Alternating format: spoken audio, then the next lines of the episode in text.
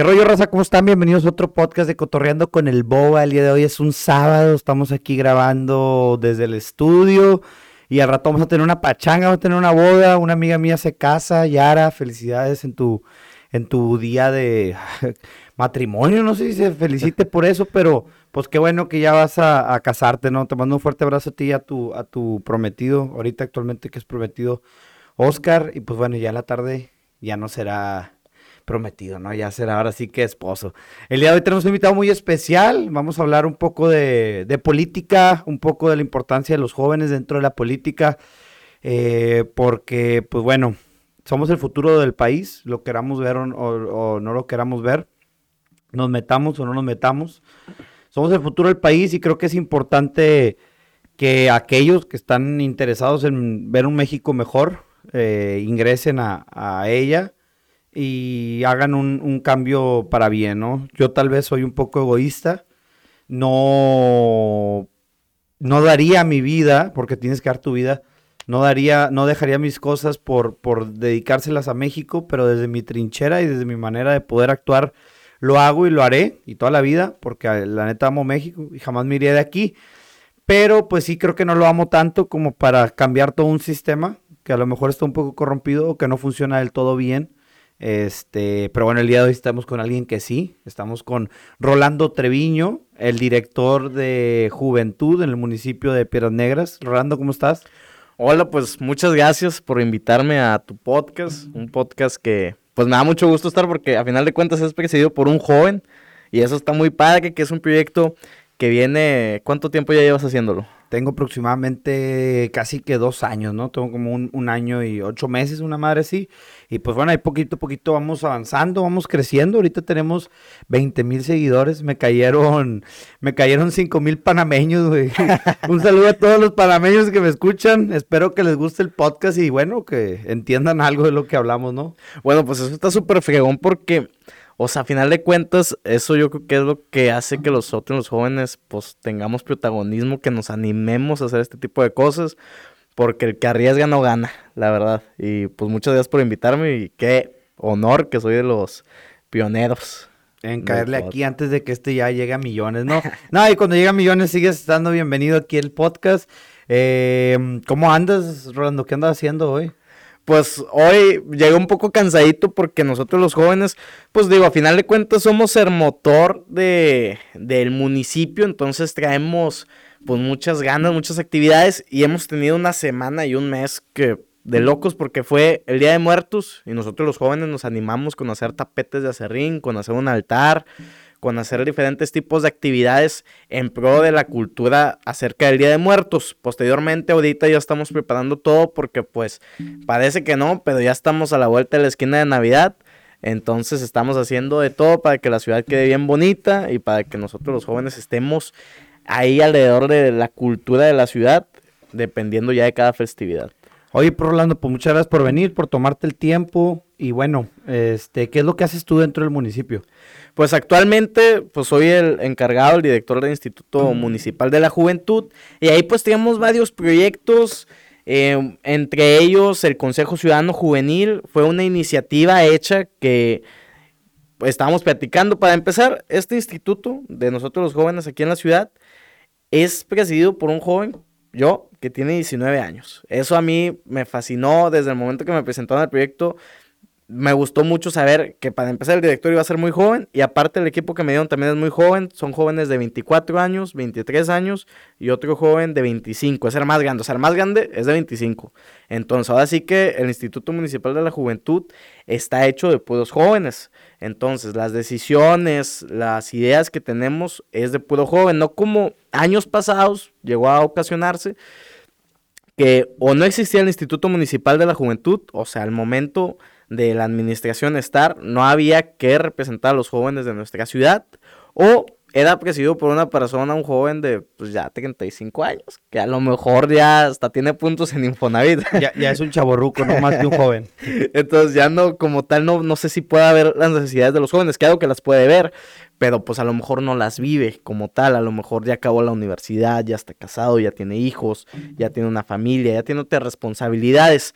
Entonces, En esta ocasión tenemos un instituto de pueblo joven, pueblo joven que está bien puesto, que está bien echado para adelante. Entonces, eh, pues me da mucho gusto eso. Y a partir de ahí salimos con estas ideas. Una de ellas es el Consejo Ciudadano Juvenil, donde sacamos una convocatoria donde invitamos a jóvenes de toda la ciudad a que fueran 30 miembros, donde iban a proporcionar ideas ellos, ellos iban a presentarnos las ideas, íbamos a hacer una orden del día, íbamos a presentárselas a la alcaldesa personalmente, el joven que, que tuvo la idea, y también se los iba a presentar a los consejeros. Posteriormente, todos los consejeros votan si están a favor de esa iniciativa y una vez que se vota, la alcaldesa también pues ya pone manos a la obra junto con nosotros para que esa idea se vaya formulando y termine siendo un hecho. Ese es el eje principal del consejo. Em, posteriormente traemos un proyecto muy fregón que ha sido referente nacional, o sea, han venido personas de diferentes municipios de, de todo México al proyecto de la tarjeta joven. Es una tarjeta, para los que no sepan, que tiene descuentos en más de 100 negocios de la ciudad, en este caso, pues la nuestra, y que los descuentos rondan en porcentaje, en 2 por 1 en si te das a esta persona y compra esto, tú te llevas esto gratis, etcétera. Entonces no hay un descuento como que específico por tener la tarjeta. se junta todo el sector privado, el sector público y nosotros como jóvenes para sacar adelante este proyecto que beneficia tanto a los negocios como a los jóvenes de nuestra ciudad. Oye, Rolando, hablas algo muy importante que es las necesidades de un joven. Desde tu punto de vista, en lo que has vivido y a la juventud que tú tienes, digo que yo también estoy joven, pero ya, como dices tú, yo ya me gradué, ya, ya tengo putz en Infonavit. Pero bueno, este, ¿qué, es lo que has visto que son las necesidades que los jóvenes tienen, eh, al menos aquí en el municipio, que tú puedas, que tú puedas percibir? Pues yo veo que como tal esta generación yo creo que ha sido muy hasta cierto punto desinteresada de lo que pasa en el sector político o público, como que nos preocupamos más por nosotros mismos, como tú lo mencionabas, a lo mejor a mí sí me gustaría ver un México mejor, pero pues yo soy muy egoísta. Y yo siento que es el caso de la mayoría de jóvenes, que no tiene nada de malo, porque al final de cuentas lo que tenemos que ver es por uno mismo, ¿verdad? Pero quieras que no, yo siento que sí hay que preocuparse por las políticas públicas de nuestro municipio, de nuestro estado y de nuestro país.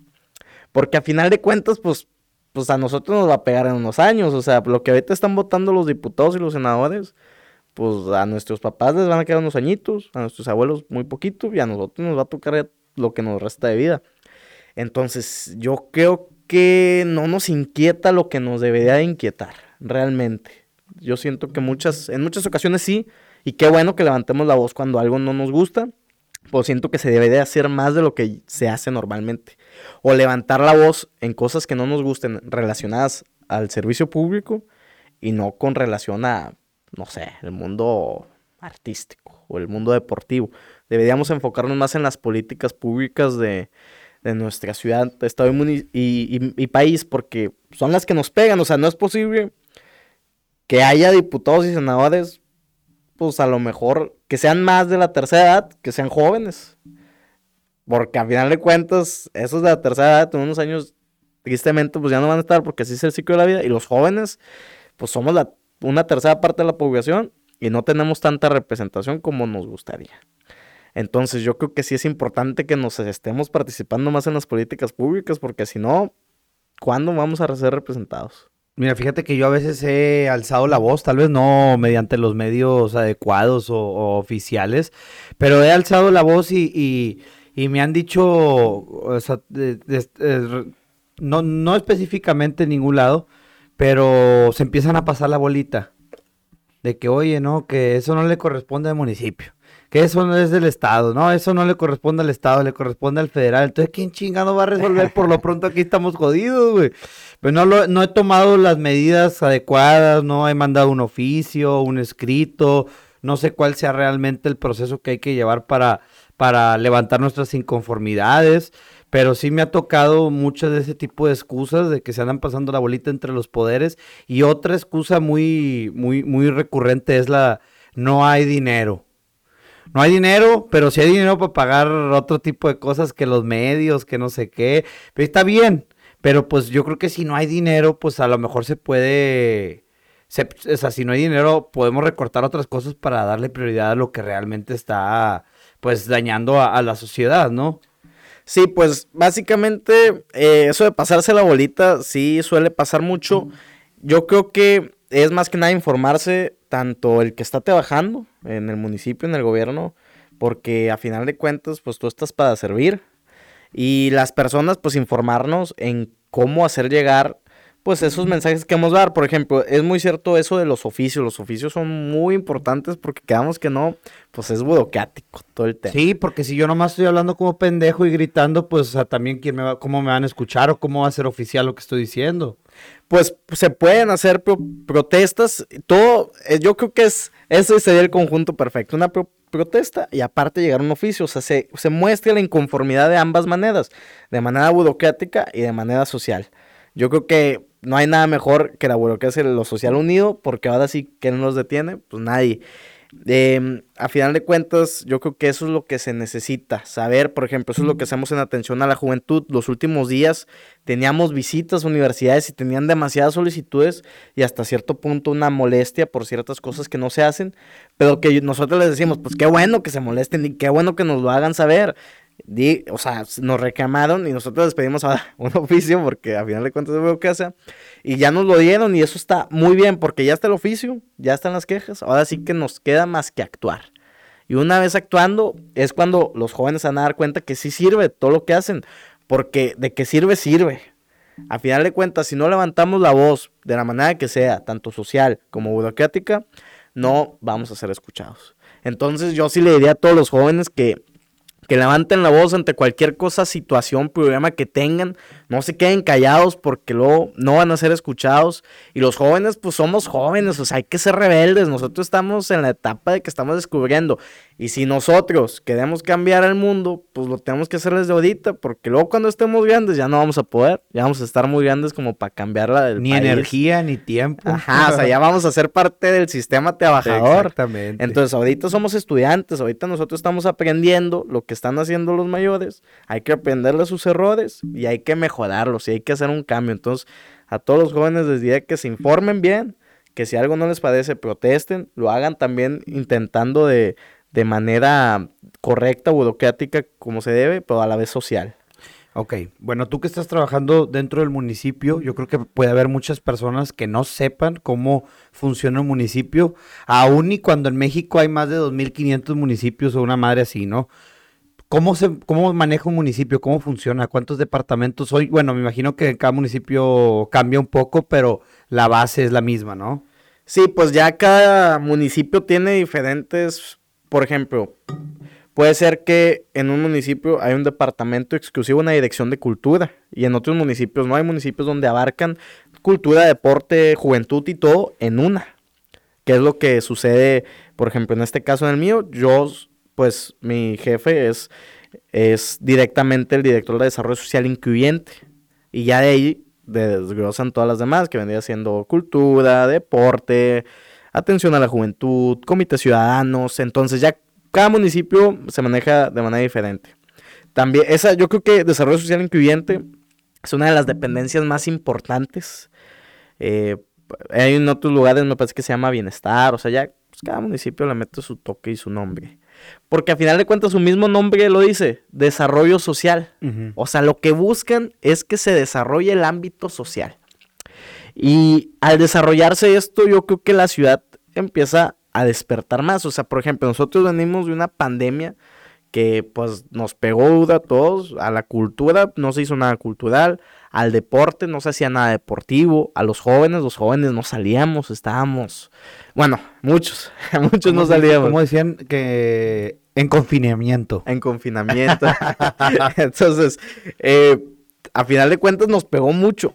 Y ahí es donde entra el desarrollo social incluyente. O sea, necesitamos desarrollar el ámbito social de nuestro municipio y volver a despertar todo esto. Luego están los otros departamentos, como el departamento de ecología, que se encarga que nuestra ciudad esté en orden, que esté muy limpia. Luego está el departamento de obras públicas, que se encarga del desarrollo eh, de nuestra ciudad en cuanto a estructuras, plazas públicas, en los barrios, en los ejidos, en las colonias de nuestra ciudad. Luego está el, de la Dirección de Economía, del municipio que se encarga de crear empresas, crear más empleo, crear más trabajo, de que los empresarios estén contentos y que los ciudadanos también, porque es muy importante. Eso es súper importante. Si los ciudadanos de un municipio no están contentos con su trabajo, con los trabajos que hay, pues de nada sirve tener al mejor empresario si no les va a dar un trabajo digno. Entonces, yo creo que esa dirección es muy importante. Y por ejemplo, ya después de ahí, de esas direcciones, se pueden emplear otros departamentos. En economía está la dirección de turismo. De ahí se desglosa.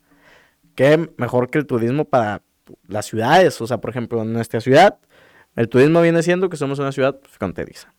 Pero en las ciudades capitales, pues son la capital. Y en la Ciudad de México ni te imaginas, ¿no? Que ahí hay cada fin de semana un concierto, se me hace. No, y pirámides y casas antiguas y museos y la chingada. Entonces, todo lo que hay en el municipio es súper importante porque no tenemos idea de lo grande que es un municipio. Por más chico que sea el municipio, tiene tantas dependencias y luego en esas dependencias tienen tanto personal y todo el personal es importante. Digo, bien dicen que ninguna persona pues es, es necesaria siempre, pero todas las personas que están ahí trabajando son importantes en ese momento, porque se toman decisiones de nuestra ciudad. Bueno, y supongamos que el alcalde tiene que saber absolutamente de todos los temas o contrata gente especializada para poder apoyarse con ellos. Pues se debe de contratar gente que se especialice, pero claro que el alcalde debe estar pues involucrado con todos los temas de nuestra ciudad se deben de mantener reuniones con cada uno de los directores, reuniones de informes donde le informen al alcalde qué pasa, qué es lo que sucede, cómo van a mejorar los problemas que hay, cómo van a acabar con ellos y cómo van a sacar nuevos proyectos. Entonces, el alcalde debe estar bien informado y debe de saber bien a quiénes van a poner en esos puestos, porque a final de cuentas el alcalde es la cara del municipio. Entonces, vamos a suponer, a mí, cuando me pusieron, o sea, me pusieron sabiendo que yo soy un joven, entonces yo como joven le tengo que dar información a mis jefes de qué se está haciendo, de cómo vamos a mejorar esto, de cómo vamos a sacar más proyectos para los jóvenes de nuestra ciudad. Y todo esto se tiene que ir informando. Pues de hecho, para eso están los informes, que cada año ya entregué mi informe anual, nos piden un informe a los funcionarios que somos directores de cada eh, departamento para que la alcaldesa sepa bien qué es lo que pasa, el alcalde sepa bien qué es lo que pasa y después él pueda dar su informe ciudadano. ¿Hasta dónde llega la responsabilidad de un alcalde? Pues yo creo que la responsabilidad de un alcalde viene siendo la misma que cualquier gobernante, que cualquier presidente del país. Em, hay muchos casos donde se pueden confundir, como ya lo habías mencionado al principio, se pueden confundir pues, qué es lo que le corresponde a cada quien. Por ejemplo, si hay una emergencia de salud, pues a lo mejor sí le corresponde al alcalde y al gobernador. Pero como tal, le puede corresponder a lo mejor a jurisdicción sanitaria, le puede corresponder al encargado de salud de todo el país, depende cuál sea el problema, ¿verdad? Pero claro que sí, eso sí, o sea, el alcalde, el gobernador, el presidente pueden meterse a ayudar a cualquiera de los, del, donde sea el problema, porque a final de cuentas, ellos tienen mucha, mucha facilidad para ayudar a las personas. Samuel García, ¿no? Que ya ves que se, pues, pasó el feminicidio el homicidio la muerte accidental extraña de Devani, una muy conocida a nivel eh, nacional, se hizo muy mediático ese caso, y yo me acuerdo muy bien que pues todo el mundo le estaba reclamando al gobernador, ¿no?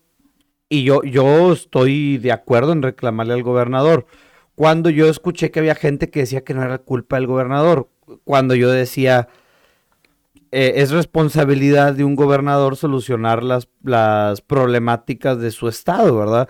Si están matando cinco mujeres por día, yo consideraría que eso ya es una problemática que está sucediendo, por lo tanto sí es culpa del gobernador, que si se encarga la fiscalía, que si se encarga no sé quién, pues sí, pero al final de cuentas todo rinden cuentas al gobernador, entonces realmente yo creo que la responsabilidad cae sobre él, ¿verdad? Pues a final de cuentas es problema desde los municipios hasta bien dices el gobernador, porque el municipio, pues a final de cuentas muchos, muchas veces yo también escucho que se defienden con de que, no, pues es que los feminicidios no son culpa de la policía y que no es culpa de esto y acá y acá. Pues quedamos que no se tiene una responsabilidad porque la finalidad de la policía municipal y de todos los que están en el municipio en el ámbito de seguridad. Es prevenir. Es prevenir, exactamente. O sea, a lo mejor ellos no pueden, si capturan a un, a un feminicida, pues a lo mejor ellos no pueden decidir cuánto tiempo va a estar en la cárcel, pero pudieron haber prevenido que pasara esa desgracia.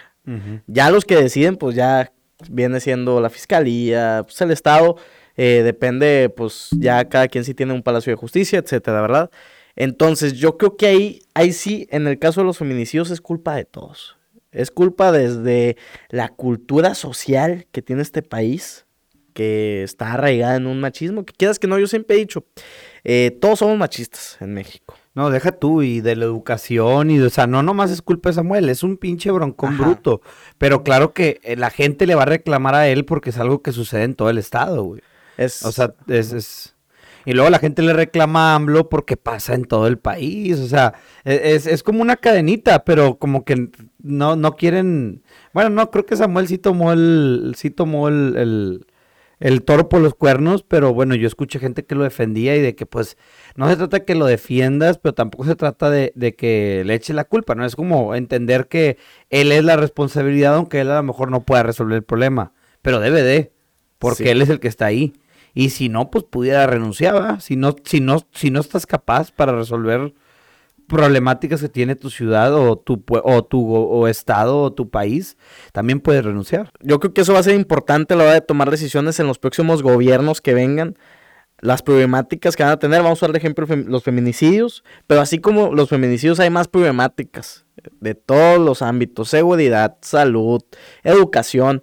Entonces hay que enfocarnos bien en el proyecto que tengan, porque lo, lo digo ahorita, o sea, México viene con una cultura que tristemente hasta cierto punto es mala en ciertos sentidos. Uno de ellos es el machismo. Y hay que buscar mejorar eso desde abajo, que viene siendo educación. Luego hay que mejorar la prevención con la policía. Luego hay que mejorar los castigos. Porque a final de cuentas, si no se va haciendo un cambio desde abajo y en cadenita, pues no va a funcionar. Porque los problemas vienen desde cadenita. Desde la educación en casa empiezan los problemas. Entonces, yo concuerdo contigo, a final de cuentas ahí la responsabilidad sí viene siendo del gobernador, porque él tiene la jurisdicción para a los municipios invertirles en que prevengan más y pues ya en la fiscalía pues que resuelvan mejor. Bueno, y por ejemplo es un, problema, es un problema que no pasa en Coahuila. Entonces, ¿cómo le vamos a reclamar a nuestro gobernador si eso no pasa en Coahuila? Por eso le reclaman a Samuel, porque está pasando en Nuevo León, güey. O sea, sí, de responsabilidad hay, ¿verdad? No, no podemos, no podemos ev evitarla, ¿no? O sea, la manera de evitar la responsabilidad es renunciando. Ajá, exactamente. ¿Qué digo? Tampoco sería lo más sano. Lo más sano es que busque, busque un cambiar, que haga un centro de protección contra la, eh, a favor de la mujer, que hagan pues diferentes proyectos. No sé si ellos tengan allá un instituto de protección de la mujer en el estado, me imagino que deben de tenerlo. Entonces es invertirle y yo creo que eso es algo que a nosotros como jóvenes nos va a tocar pues ya más que nada preparar esos proyectos para que cuando nosotros estemos grandes ya no sea un problema. Bueno, y pero para todos los nuevos jóvenes que vienen, ¿tú ya votaste alguna vez? Fíjate, no he votado. Porque tienes 19 años, o sea, sí. cumpliste 18 hace un año, ¿no? Ajá. Ok, entonces no ha podido votar. ¿Tú qué le recomendarías a los jóvenes que apenas van a votar como tú para saber por quién votar? Pues miren, yo a pesar de que pertenezco a un partido político, yo siempre he dicho que no hay que buscar tanto eso. O sea, sí hay que saber con qué partido político tus pensamientos son más afines, pero claro, hay que estar también, hay que conocer al candidato y las, las propuestas que él tenga, porque por más afín que tú seas a tal partido, y si no tiene los proyectos que a ti te gustaría para tu ciudad, tu estado, tu país, o si no tiene los avances, si no ve la misma proyección que tú, si el candidato no te convence, ¿por qué vas a votar por él? Entonces yo creo que hay que tener mucho énfasis en eso como jóvenes, hay que empezar a, a razonar bien en a quién queremos que nos gobierne y más que nada que nos represente. Porque un gobernador, un alcalde, un presidente, yo, pues a mi jefe son los jóvenes. El jefe de lo, del alcalde son los ciudadanos. Igual del gobernador, igual del presidente. Los políticos están para trabajar a los ciudadanos. Todos los ciudadanos son jefes de los políticos, todos. Entonces debemos de saber bien a cuál va a ser al que vamos a escoger para que trabaje para nosotros como ciudadanos. Entonces sí es muy importante eso. Las generaciones pasadas tienen un pensamiento muy distinto al de nosotros, como dices tú que, que por ejemplo lo del machismo, ¿no? Todo esto del feminismo nuevo se está empezando, bueno, no es nuevo, pero se, ya se, hubo varios años en que se estuvo desarrollando teorías, libros, investigaciones, y hasta ahorita está como que, hasta ahorita están teniendo voz, hasta ahorita están teniendo poder, eh, hasta ahorita están haciendo unos movimientos un poco más radicales que los que se hacían antes. Claro que el, feminismo no es nuevo, o sea, desde que empezaron a votar las mujeres, el feminismo ya existía. Cuando empezaron a exigir igualdad de salarios, de oportunidades de trabajo, el feminismo ha existido, pero ahorita el feminismo ya está con nosotros, ¿no? Ya, ya es algo más, ¿cómo se dirá? más presente en nuestras vidas, ya somos más conscientes de ello, ya el machismo está a lo mejor no, no, no en las generaciones que ya se contagiaron, ¿no? Pero en generaciones nuevas el, feminismo ya viene con nosotros, ¿no? Ya estamos un poquito más conscientes de que somos machistas y que tenemos que cambiar. Y es, normal que seamos machistas porque toda nuestra vida nos han, nos han inculcado esto. Yo fui a muchísimas pláticas de, de feminismo porque me obligaban en el TEC a ir. Digo, aprendí mucho, no lo digo con, con no lo digo despectivamente. Y aprendí mucho, ¿no? Y decían que este es, es, el, el, patriarcado que viene arraigado en tu subconsciente, porque desde que naces existe. Entonces, bueno, se está rompiendo con esto y me imagino que como se está rompiendo con esto, también se está rompiendo con el ya no usar plásticos, con el reducir las emisiones de carbono, cosas que a lo mejor nuestros papás y nuestros abuelos no, no tienen la culpa de que ellos no piensen así. Solamente el plástico se inventó y no sabían que iba a durar mil años ahí cagando palo por la vida. Y, y, y que si usaban el carro se iba a hacer un agujero en la capa de ozono. O sea, no sabíamos, ¿no? Apenas nos estamos haciendo conciencia, apenas estamos corrigiendo los errores que, que, cometimos nosotros mismos. Y creo que esta nueva mentalidad que viene saliendo de los jóvenes se va a empezar a introducir en la política. Y yo espero que sea el inicio de un, de un cambio positivo, porque digo, a lo mejor tú no le vas a decir y no vamos a hacer que Rolando lo diga, pero la verdad es que muchos políticos que tienen años ahí son políticos amañados, saben, saben a lo mejor cómo obtener beneficios de sus puestos. Este, tenemos a secretarios de la nación, no, ¿cómo se dice? De, de, de CFE con 20 departamentos en Polanco y cosas así como que dices tú, oye, te pagan 60 mil pesos al mes, ¿de dónde, de dónde compraste de 20 depas de 10 millones de pesos cada uno? ¿Quién sabe, no? Que les cae el dinero mm, o se los regalan, ¿no? Yo no sé qué pasa pero hay, hay como ciertas este, cosas extrañas dentro de, los gobernantes que yo creo que se, van a empezar a corregir. Aunque me preocupa que estos gobernantes que están allá, los viejos lobos de mar, colmilludos, empiecen a, a contagiar a las nuevas, a las nuevas generaciones, güey. A las generaciones que vienen un poco más limpias, este, pues también son más maleables porque no saben. Este, ¿tú crees que, que vaya a pasar? Pues mira, yo yo creo que como en todo no puede ser blanco y negro. O sea, los jóvenes, a final de cuentas, estamos porque queremos hacer un cambio. Y hay que ver a nuestros mayores, a final de cuentas. ¿Quiénes son los que ahorita están en el poder? ¿Quiénes son los políticos que llevan años dentro de donde estemos? Y algo que sí es muy importante. Así como hay malos, porque hay muchos que fueron muy malos en su momento, que hicieron muchas cosas que no debieron hacer, que mancharon a este país.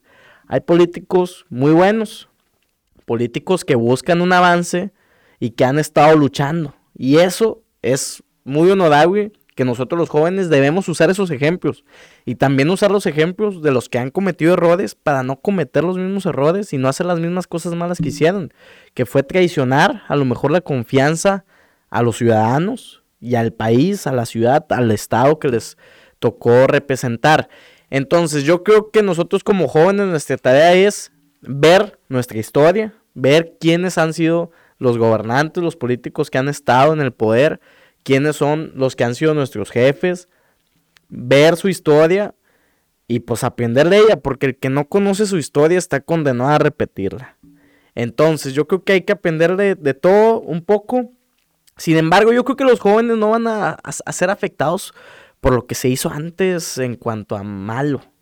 porque yo creo que esta generación sí viene bien recio, o sea, la, la, la neta va un poco para adelante, porque para atrás ni para echar vuelo, la neta, o sea, yo creo que es una generación que viene, pues, con mucho carácter, viene con las redes sociales, viene con una ola de protestas, o sea, viene con voz, viene con valentía, entonces no creo que suceda eso, claro, va a haber sus excepciones de jóvenes que van a llegar a hacer mal uso del servicio público, tristemente son cosas que pues pasan en todos los países, en todo el mundo. Pasa que un gobernante de cualquier sector está haciendo mal uso de su, de su poder, pero nosotros los jóvenes, la mayoría, yo creo que no nos vamos a dejar de influenciar. Somos jóvenes muy capaces y somos una generación que creo que está muy despierta. Que a lo mejor no tenemos las mismas oportunidades que nuestros papás tuvieron de saber que aún una, una googleada ya vamos a saber qué es lo malo y qué es lo bueno.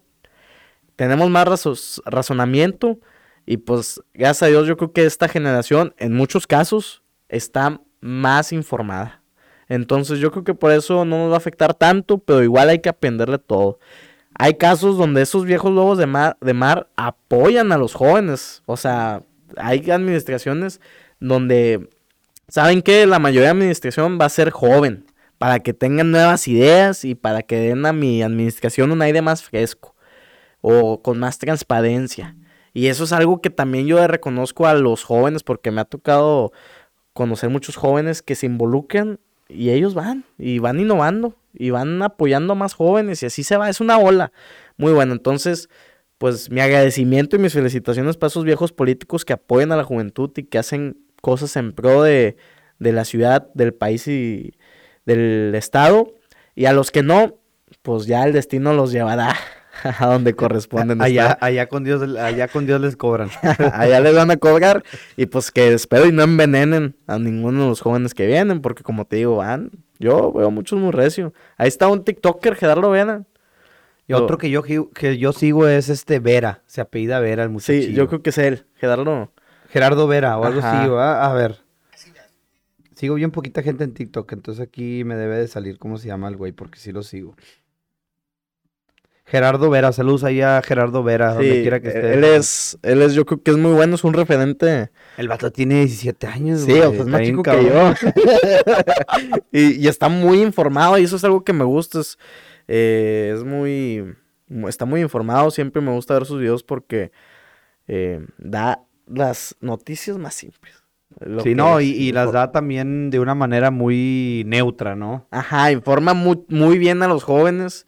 Es algo que, que, se le tiene que reconocer y que espero, él siempre ha dicho que no tiene intenciones de participar en política, yo espero que jóvenes como él tengan esas intenciones porque a final de cuentas no vamos a, o sea, yo siempre he dicho, los jóvenes debemos de ir sumándonos y de sumar, porque qué tal si llega un joven que viene con un viejo lobo que es malo, viene bien envenenado y como no hay jóvenes involucrados en política, pues nomás está él. Y él va a llegar a un puesto después y pues... Se juntó con puros lobos, se ah. va a enseñar a hollar. Ajá, exactamente. Entonces... Oye, ¿qué es ser servidor público? Ahorita tú hablaste un poquito de eso. A veces yo creo que la gente se le puede olvidar o no sabe. ¿Qué es un servidor público? Pues su mismo nombre que lo dice, pues somos servidores del pueblo, somos servidores de, la, de los ciudadanos, de, del estado, del municipio, del país.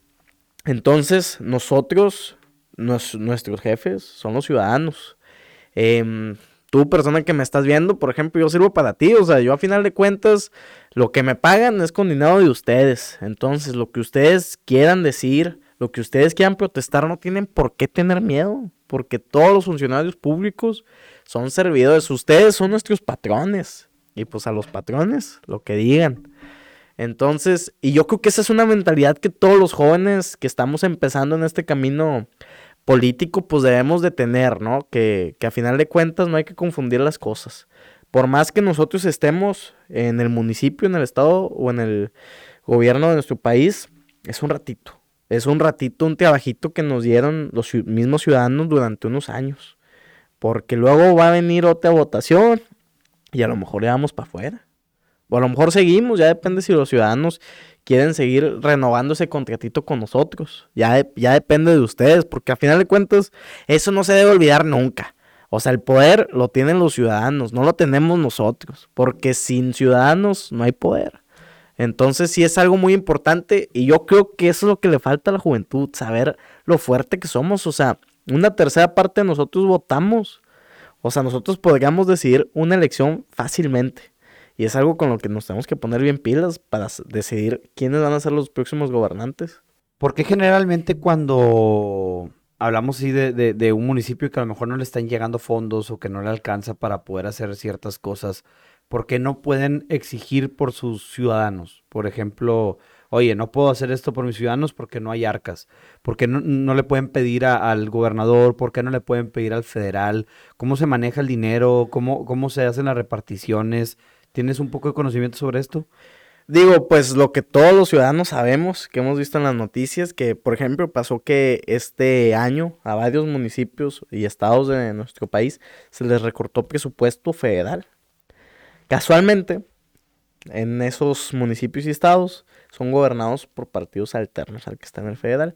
Entonces yo creo que, en lo personal creo, porque como tal no me consta, yo creo que son más temas políticos. Sí, pero mi pregunta es, ¿por qué el municipio no reclama y no dice? Pues sí se reclama y sí se hizo. O sea, es más, hasta hubo hace, no sé si te acuerdas, en pandemia hubo la famosa alianza de gobernadores. Que Ah, que era Tamaulipas, Nuevo León y Coahuila. Ajá, sí es, y que fueron sumando más. Ese tipo de cosas, pues se pelean presupuesto y se pelean ciertas cosas que a lo mejor se quitaron y que en otros estados se tiene. Entonces hay formas de levantar la voz y se tiene que hacer y se está haciendo, nomás que pues ya son pleitos políticos que nosotros yo creo que los ciudadanos... Y luego se terminan en cárcel, ¿no? sí, hay ciertos políticos que ya después se les llevan una investigada y pues salen cosas malas. Por eso yo creo que por eso el político tiene que ser honorable. ¿no? Para poderle pedir a quien quiera ah, lo que quiera. Así es. De hecho, hay una frase muy buena que yo la escuché una vez que dice, que me, que me dijeron de que, oye, no, pues es que tú si quieres estar en política, tienes que tener solvencia económica y tienes que tener carácter y así. Porque a final de cuentas, al momento de que tú quieras tomar una decisión y si a alguien no le parece, que no tengas miedo de que tu, tu pues, opinión dependa tu trabajo.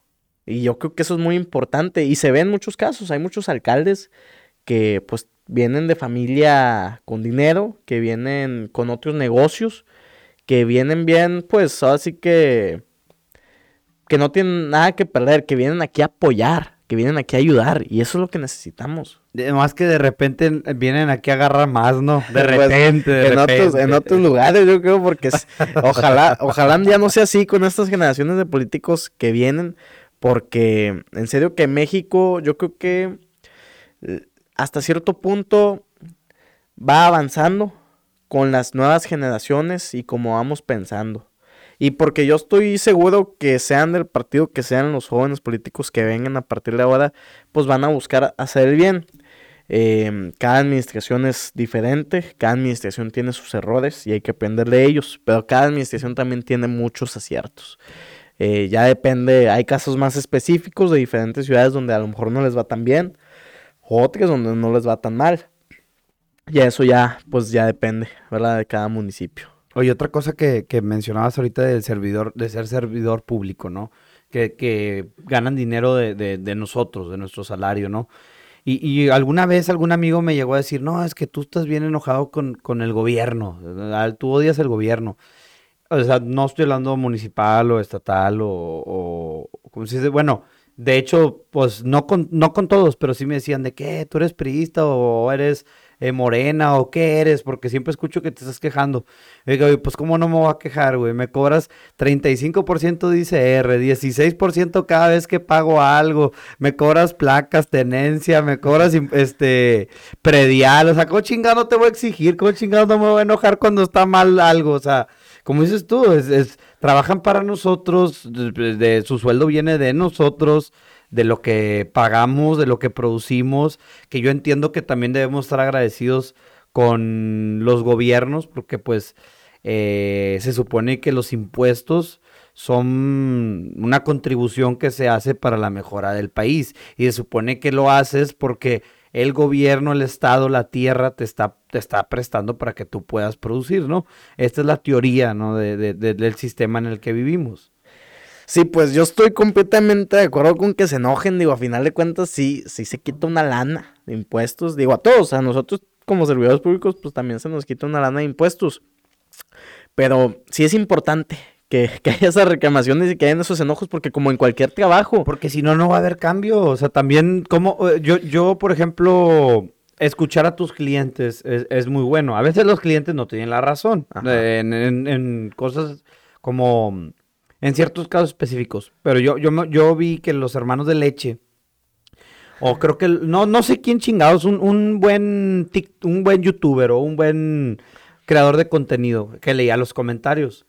Porque él decía que pues hacía contenido para la gente que comentaba y pues de alguna u otra forma tenía que darles lo que querían, pero también cuando no tenían la razón, pues no dárselas, ¿verdad? De que, oye, quiero que te encueres en el público, de que, ah, pues también no, aunque quieras, güey, aunque me lo exijas, no me voy a encuerar en la cámara, en la cámara, ¿verdad? O sea, te, te, puedo dar un, a lo mejor puedo dejar de decir un poquito de maldiciones y eso es lo que, si no te gusta, pero si yo quiero decir maldiciones y es lo que creo que me caracteriza, pues lo voy a seguir haciendo. Pero sí es bueno escuchar a, tus clientes, a tus, a tus espectadores, en este caso, pues a tus ciudadanos, ¿verdad? Sí, digo, claro, como en todos los casos hay ciudadanos que a lo mejor, pues, no dan el mensaje de forma correcta. A lo mejor ellos quieren algo, pero ese algo pues no se puede hacer porque a lo mejor no le corresponde al municipio, a lo mejor no le corresponde al estado, a lo mejor no están informados del todo. Pero hay que escucharlos, porque si no los escuchamos, no vamos a saber qué es lo que de verdad quieren.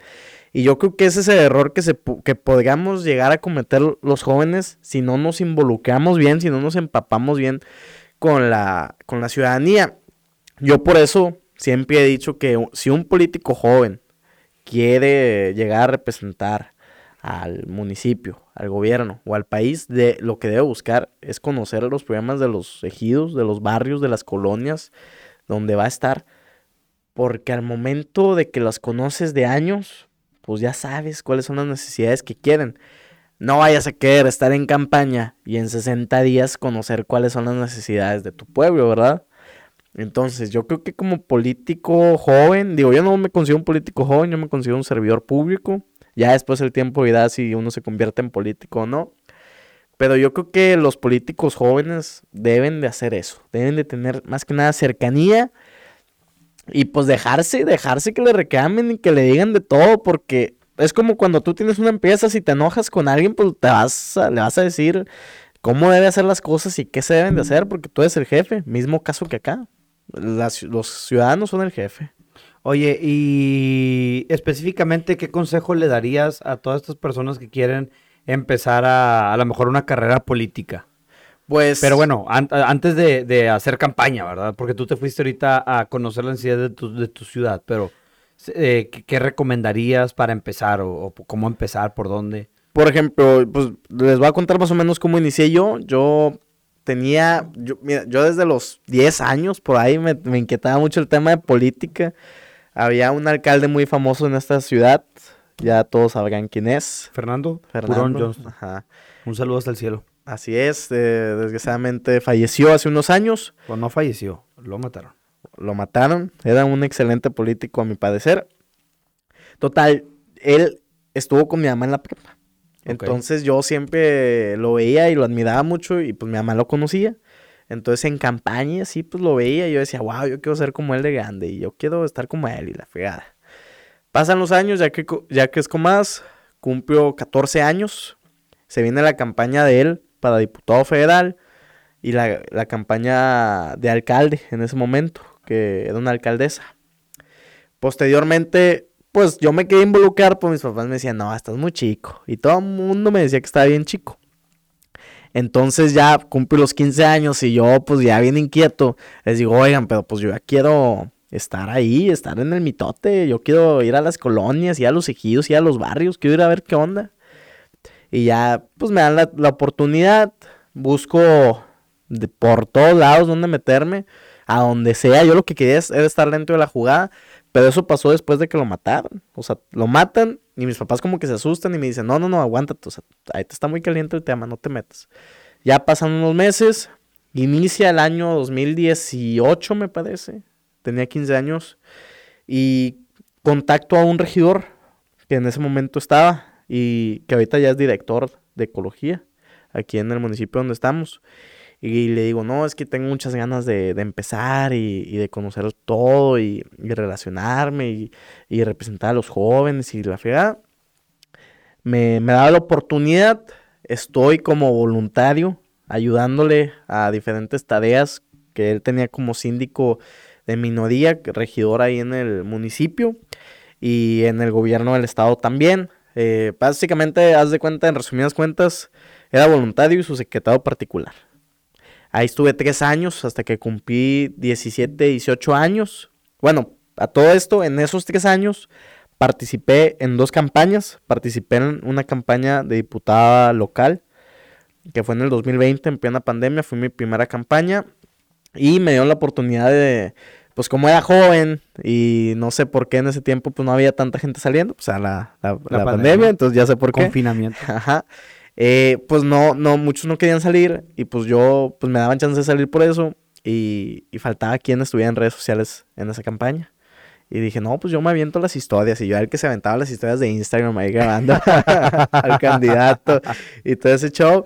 Y pues tuvimos la fortuna y pues hicimos la excelente labor de escuchar qué era lo que necesitaban los ciudadanos y ganamos. Fue mi primera elección ganada participando en la campaña.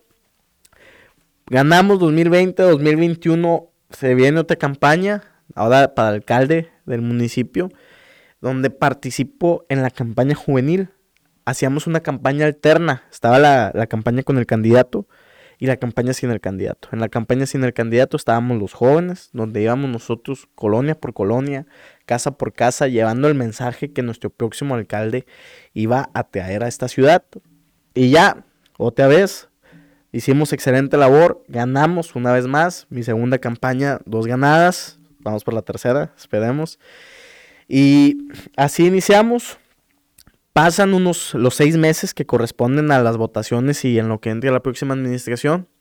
Cinco días antes, me acuerdo, o diez. O sea, yo iba a reuniones con la que ahorita es mi jefa, pero no sabía nada. No sabía dónde iba a estar, no sabía nada. O sea, yo, y yo estoy estudiando universidad. O sea, yo pensé que nomás iba a estar estudiando y que de repente me iban a ver ahí para trabajar y para representar a los jóvenes. Me marcan unos días antes de que inicie la administración de que no, Rolando, pues te queremos invitar a que seas parte de, esta administración como jefe de atención a la juventud. No, pues estoy dentro. Dos condiciones. Eh, primero que nada, pues que represente a los jóvenes, como debe ser. Y segundo, pues que me dejen estudiar, porque eso sí es muy importante. La educación va primero. O sea, tenemos que acabar la escuela a todos los jóvenes. necesitamos pues, ser profesionales, a final de cuentas. Eh, me dan la oportunidad de estudiar y trabajar y de representar a los jóvenes como debe de ser. Y ya, ya llevamos ahí unos 10 meses. Entonces, yo lo que les recomiendo a los jóvenes es que se metan con todo, o sea, sin miedo, que busquen ellos las oportunidades, porque tristemente las oportunidades a veces no llegan solas, las tienen que, buscarlas. Así es. Y cuando llegan no las podemos desaprovechar, porque no sabes si van a volver a llegar. Exactamente, entonces que le busquen que encuentren y que se pongan a trabajar y que hay que ponerle todo el empeño porque pues donde la reguemos pues se acaba. Entonces hay que buscar hacer las cosas bien, no hay que buscar hacer cosas malas, no hay que buscar el propio beneficio, hay que apoyar a la ciudadanía y hay que hacer todo para hacer un excelente trabajo. Y hay que ser muy agradecidos con los, todos los que nos dieron la oportunidad de estar, desde el alcalde el director hasta la ciudadanía, que sin la ciudadanía no seríamos absolutamente nada. Bueno, Rolando, yo me yo he visto que muchas veces la gente que trabaja dentro de un municipio, dentro de un gobierno estatal, eh, como que le hacen mucho caso a las órdenes de arriba, cuando realmente a veces el experto pues es la persona que está como director de ecología, como director de obras públicas, como a lo mejor secretario de, de salud estatal y a veces el, gobernador quiere que las cosas se hagan diferentes a como, a como el experto piensa que se deben de hacer, ¿no? ¿Tú qué crees que es, que es lo correcto ahí?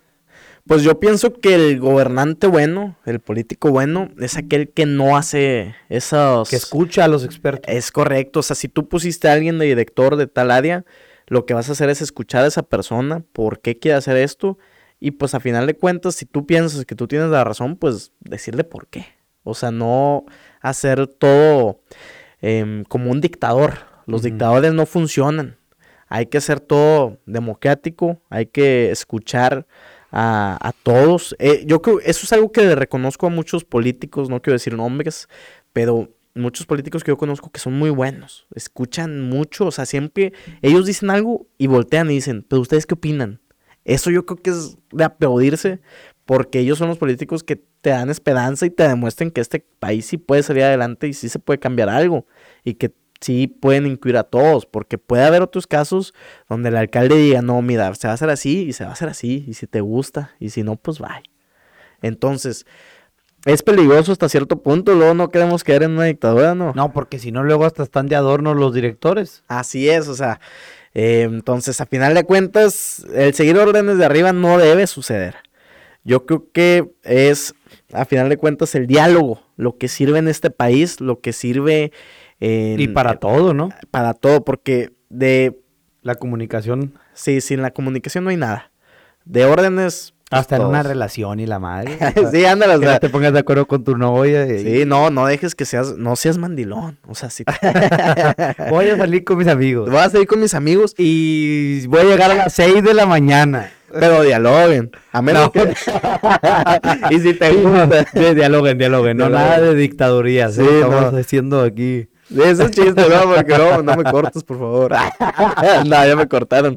ah, ¿qué pasó, Rolando? Oye, bueno, cambiando de temas. Sí, por favor. ¿Qué, cambiarías tú del país si pudieras? Pues yo creo que... O sea, bueno, cambiaríamos muchas cosas, pero si pudieras escoger una. Una sola cosa.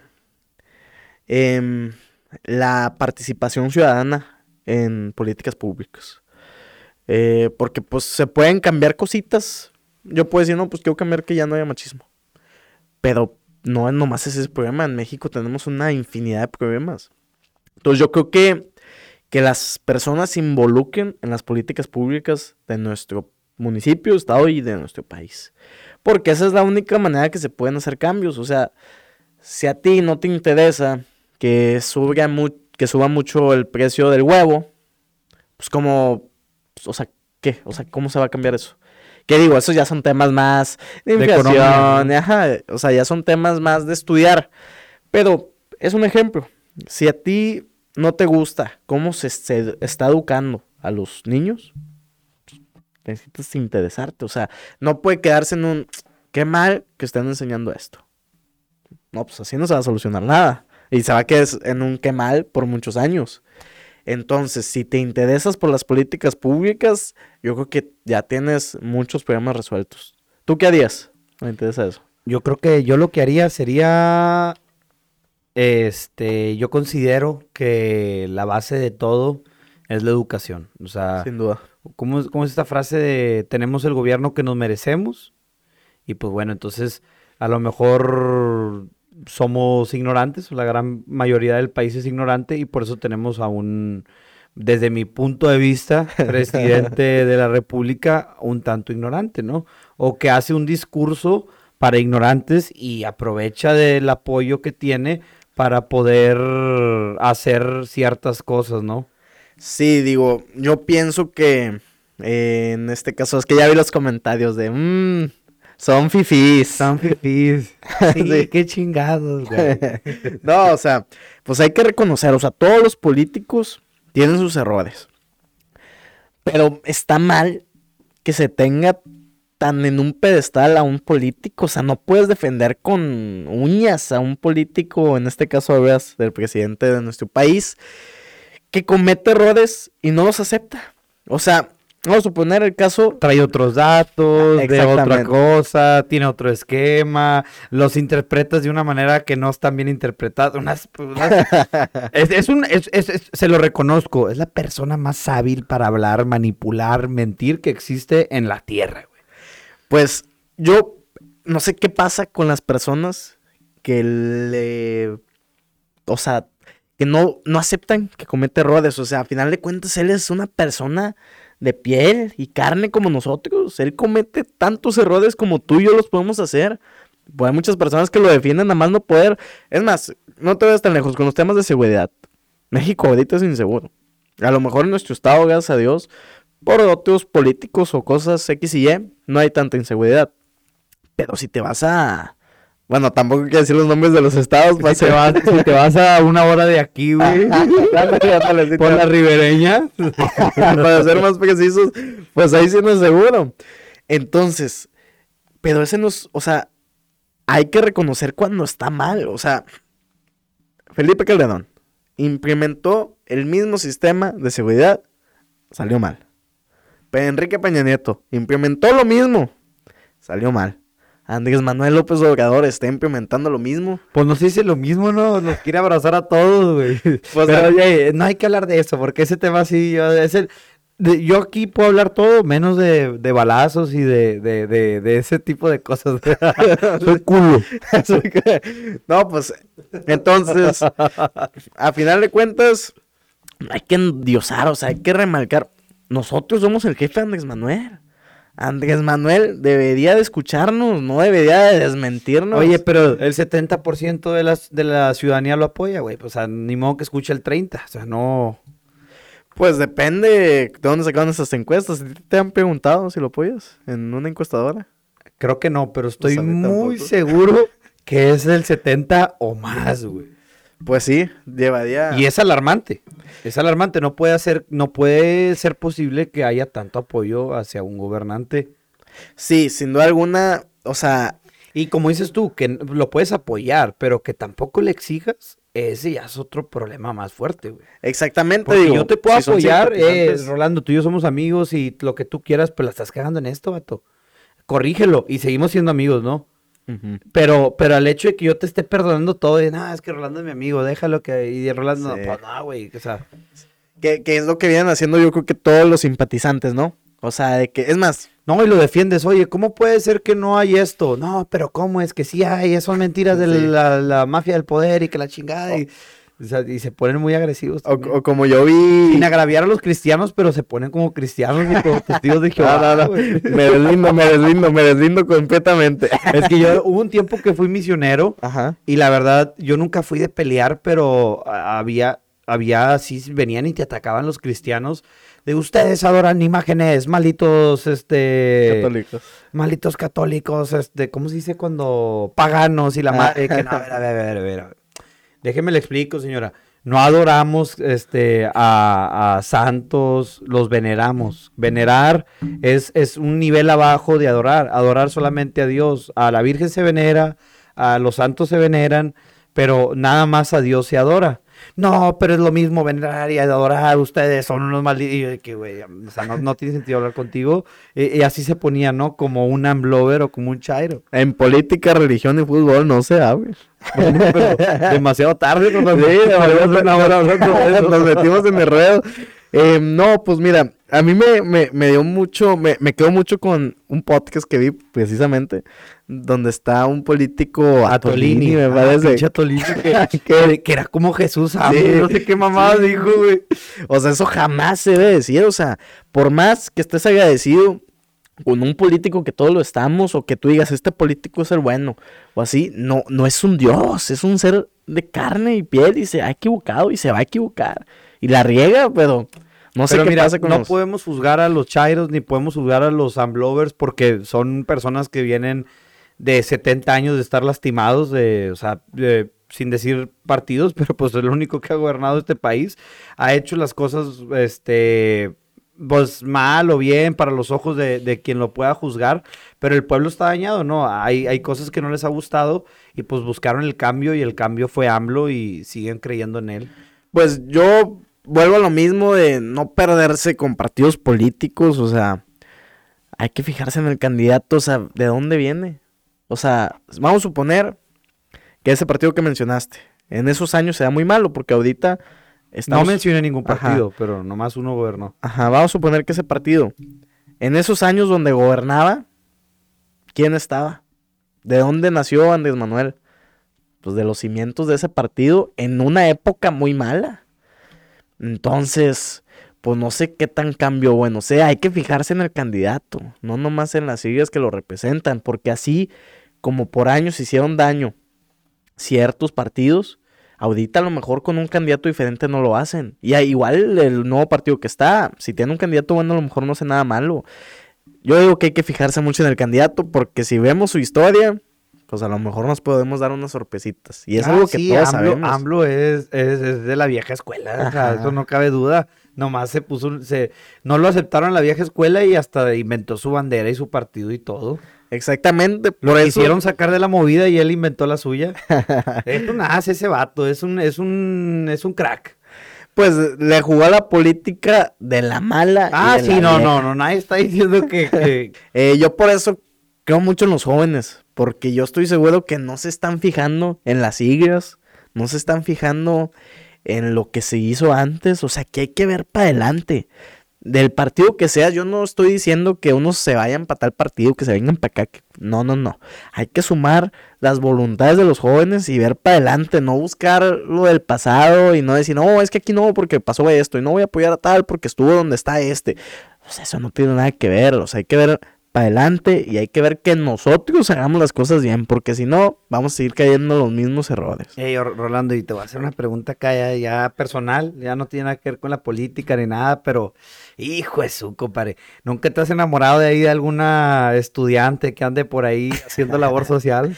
La verdad, la, Dice Rolando, de varios, cabrón. no, la verdad, la verdad es que no, la verdad es que no, pero sí ha habido Hay que ser profesionales, Sí, hay que ser hay- profesionales. Sí, hay que ser profesionales, pero sí me ha tocado que han intentado, eh, pues, Señor Rolando, ¿cómo está, licenciado? ajá, digo, no soy ni licenciado ni señor, pues, es que el tema conmigo es que somos de la edad, a final de cuentas, o sea, van personas hasta de su servicio, tienen 20 años y yo tengo 19, entonces a final de cuentas, pero hay que ser profesionales, digo, uno a lo que es, a trabajar, pero sí me, sí me ha tocado que que me llevan ahí mi regalito, que si no quiero ir a cenar, que si...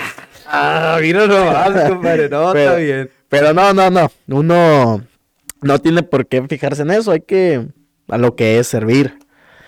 A eso nos dedicamos a servir y yo, y desde ahorita les digo a todos los jóvenes que... Se pero tampoco interesen. te puedes negar, güey. ¿Qué tal que si en, una de esas está tu futura esposa, güey? Pues el tiempo lo dirá, pues el servicio es un año nomás. Ah, güey. Ya después que me busquen. Ah, pues, eso, me, eso me gustó. Ya saben, esperen que salga Rolando del jale y puede ser todo suyo. sí, no, en el jale lo que es, es servir primero. Y luego ya. Checamos qué rollo después. Sí, ya, ya es después. Aunque eso sí, o sea, para todos los que se quieran meter en Polaca y a todos los relacionados con Polaca, eh, es bien madreado. O sea, hay que tener pues disponibilidad, tiempo y piel de acero, porque es estar ahí 24/7, lo que se ofrezca, cualquier problemita, hay que estar bien al tiro porque, o sea, sí es desgastante hasta cierto punto, pero pues si te gusta, fregón. A mí me encanta, me encanta servirle a, a- a todos los jóvenes de piedras, por más cansado que esté. Cada quien le gusta diferentes cosas. Yo aquí estoy como pendejo editando cuatro horas cada video, güey. Pero Que también es que desgastante. también es desgastante, güey. Sí. Viendo la computadora todo el día, pero eh, cada quien se mete su trinchera y jala para donde quiere jalar. Así es. Entonces, yo les digo a todos los jóvenes, a los que se quieran meter en política, háganlo donde gusten. No tienen por qué comprometerse con, con partido. personas, con partido político. Ustedes dedíquense a servir a lo que es. Pues si me quieren mandar mensaje para que se metan conmigo, pues adelante. Ahí está puesto Ahí Rolando estoy para puesto. recibirlos. para invitarlos a participar en actividades de jóvenes, a, a que se sumen a proyectos muy buenos y que todos jalamos para lo que es, para sacar adelante este país, no por intereses propios, eso no se debe hacer jamás. Y si no, pues vamos a seguir cayendo en lo mismo y vamos a seguir teniendo muchas fallas, ¿no? Así Por raza, muchas gracias por escucharnos hasta aquí. Si lo escucharon todo completo, les mandamos un fuerte abrazo hasta su casa, hasta su trabajo, hasta el carro donde nos vengan escuchando. Tengan cuidado con la manejada, tengan cuidado con la tomada, no tomen ni manejen, no anden Es checando el celular. Y pues, este, espero que descansen hoy en la noche o cuando salgan de jalar que se avienten una buena siesta. Rolando, algo que quieras decir antes de despedirnos. Pues que muchas gracias, que espero que estos temas hayan sido de, de mucha relevancia para ustedes, que si les algo político, pues se despierten y si no, pues que aunque se tengan eso de opinar, hay que opinar, siempre hay que opinar. Y que muchas gracias a ti y a tu audiencia por recibirme. Y pues después de echarme la vuelta, después ya con más temas, ¿no? De política más específicos, más que con sanguecita, ¿no? Veneno, hay que sacar veneno de aquí. Porque a todo México le, le, sea relevante esto. Así es, pues muchas gracias. Y cual, ya saben, cualquiera que quiera sumarse, me pueden mandar un mensaje con confianza. Hacemos un grupo de jóvenes que esté bien puesto, que esté bien echado para hacer proyectos y para lo que es. Y bueno, ahora les voy, a, les voy a decir algo, Rolando no sabe, pero me va a empezar a pasar chingo de gente relevante porque él está bien conectado con toda la juventud, ¿eh? Así que van a empezar a ver mucha gente nueva en el, en el programa y va a ser todo gracias a Rolando. Porque ahorita el vato que me trae todo es el Mickey, güey. Mickey me ha traído como 20, 20 personas aquí al podcast y la verdad se lo agradezco bastante, pero creo que ya le estoy cargando mucho la mano a mi compadre, güey. Ya me tengo que poner yo también a jalar, a buscar, a ver a quién invito. ¿verdad? Ahorita ya tengo varios este, invitados. La otra vez voy a traer aquí a mi, a mi barbero, el que me corta la barba y me corta el pelo. Este, creo que el vato puede platicar de muchas cosas. Y también él, él me, me, habló de un tatuador aquí de Piedras Negras que a la madre con los tatuajes que tatúa. Digo, no tengo tatuajes y no pienso tatuarme, pero creo que es interesante la labor de un tatuador. Sí. Y creo que puede venirnos a contar cosas interesantes, ¿verdad? Creo que este güey vivió en Seattle y en Dallas, entonces acá eh, creo que es medio chicanón. Entonces acá puede traer su, su onda. Y ando viendo si traigo a Pistachín. Nada más Ah, que Pistachín, Pistachín es famosito. una- muy ocupado el hombre. Ahí le escriben y díganle, hazle caso al boba. Este, porque sí me está dando muchas largas, pero bueno, supongo que anda jali jali. Sí. Este, también ando viendo. ¿A quién más quería invitar? Ah, al Bengalí, vamos a invitar al Bengalí. Bengalí es el próximo invitado. Ya vamos a rifar unas, unas máscaras con los colores de, de- del podcast. Unas máscaras de lucha libre. Lo vamos a hacer un giveaway para toda la raza que nos escucha y nos siga y nos dé like y siga también el Bengalí. Y bueno, pues espero que les guste mucho lo que estamos haciendo. Estamos trabajando para ustedes. Ahí vamos mejorando en los números en TikTok y vamos mejorando los números en Instagram. Y eso me pone el corazón contento. Pues muy bien, ¿no? Ya sabes que sí, a quien tú quieras me dices y lo cuadramos de volada. Bueno, pues muchas gracias, Rolando. Muchas gracias por venir. Gracias a ti. Yo creo que sería todo por hoy. Que tengan un excelente sábado todos ustedes. Tal vez esto no sale el sábado, pero hoy es sábado.